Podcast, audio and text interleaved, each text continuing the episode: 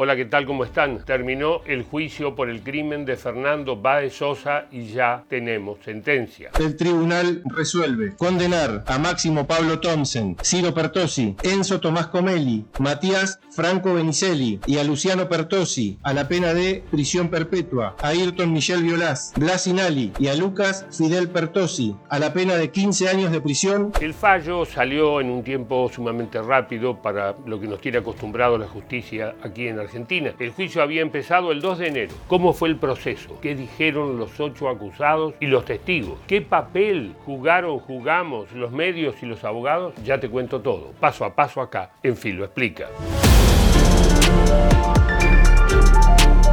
El 18 de enero del año 2020, el joven Fernando Baez Sosa fue atacado a golpes por un grupo de ocho personas a la salida de un boliche en Villa Gesell. Murió al instante. Poco después de las cuatro y media, en la pista de Lebric, un roce entre un amigo de Fernando y uno de los rugbyers desata la locura. Él y su amigo son agredidos. 4 y 41. Máximo Thompson es retirado por el personal de seguridad. Casi en simultáneo, la seguridad del boliche saca a Fernando. Sale en calma. Algunos de sus amigos se van con él. Hasta un apretón de mano con los guardias parece querer clausurar la noche en paz. 4.44. Lucas Pertosi graba con su celular es el comienzo del fin. Tres años después se inició el juicio contra los imputados por el crimen de Fernando. La defensa pidió la nulidad del proceso, pero los jueces la rechazaron. Era el día uno de la audiencia. Vamos a dar comienzo a esta audiencia de debate, homicidio doblemente agravado por su comisión por alevosía y por el concurso premeditado de 12 más personas, a Baez Sosa Fernando. En el segundo día del juicio declararon algunos amigos de Baez Sosa que estaban con él de vacaciones en el momento del asesinato se empezó a hacer cada vez más notorio que el caso era de gran atractivo para las redes sociales y los medios de comunicación.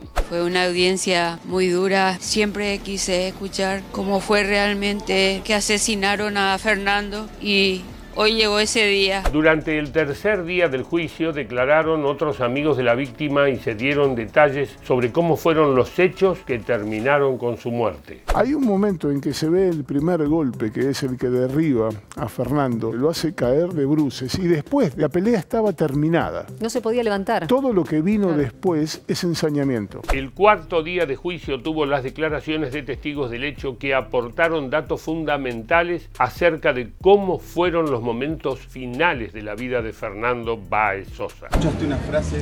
Sí, quédate tranquilo, a este negro de m yo me lo llevo de trofeo. Una frase que me quedó es, hay que ir a c a palo. Y ahí es donde yo veo que van directo a Fernando. En el día 5 de juicio se ampliaron los testimonios. También hubo una polémica alrededor de cómo se hace correctamente RCP y una testigo relató la manera en la que los acusados quisieron escapar de la escena del crimen. Venían de una pelea que todos venían festejando, riéndose de esa situación. Y adelante venía uno solo corriendo de una manera muy sacado, muy nervioso. En el sexto día de juicio declararon los peritos que hicieron la autopsia a Baezosa. Los acusados se negaron a ver los resultados de los exámenes forenses. Y es la primera vez que le veíamos la cara completa desde el día del hecho, porque las únicas imágenes que había de ellos era una selfie que se habían sacado. Con el paso de los días y en paralelo a la declaración de los testigos, empezó a tomar notoriedad la imagen del abogado de la familia de la víctima, el famoso Fernando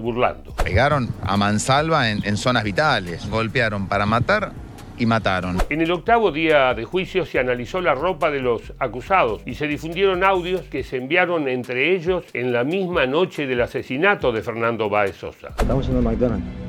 Vamos de vuelta al centro. ¿Qué onda? Capaz que lo cruzamos. Sí, acá cerca donde está el pie y están todavía los gritos, está la policía, llaman a la ambulancia, caducó. Cuando llegó el día 11 del juicio, se dieron dos testimonios clave. Los de dos personas que fueron sobreseídas de la causa. Lo único que quiero es justicia por él y que la familia pueda encontrar, ojalá con lo que yo intenté ayudar hoy, pueda encontrar un poco más de paz. Los días fueron pasando y la expectativa de la opinión pública alrededor del caso fue creciendo cada vez más. Así llegó llegó el momento de los alegatos finales, entre ellos el del fiscal Juan Manuel Dávila. Señores jueces, se ha acreditado tanto lo que es la materialidad ilícita, en el cual debe ser calificada como homicidio doblemente agravado, con el concurso premeditado de dos o más personas, por lo cual se solicita que los mismos sean condenados a la pena de prisión perpetua. Una vez terminado el debate del juicio y después de los alegatos, los acusados tomaron la palabra y pidieron perdón a la familia de Fernando Báez Sosa. Ante todo quería pedir disculpas.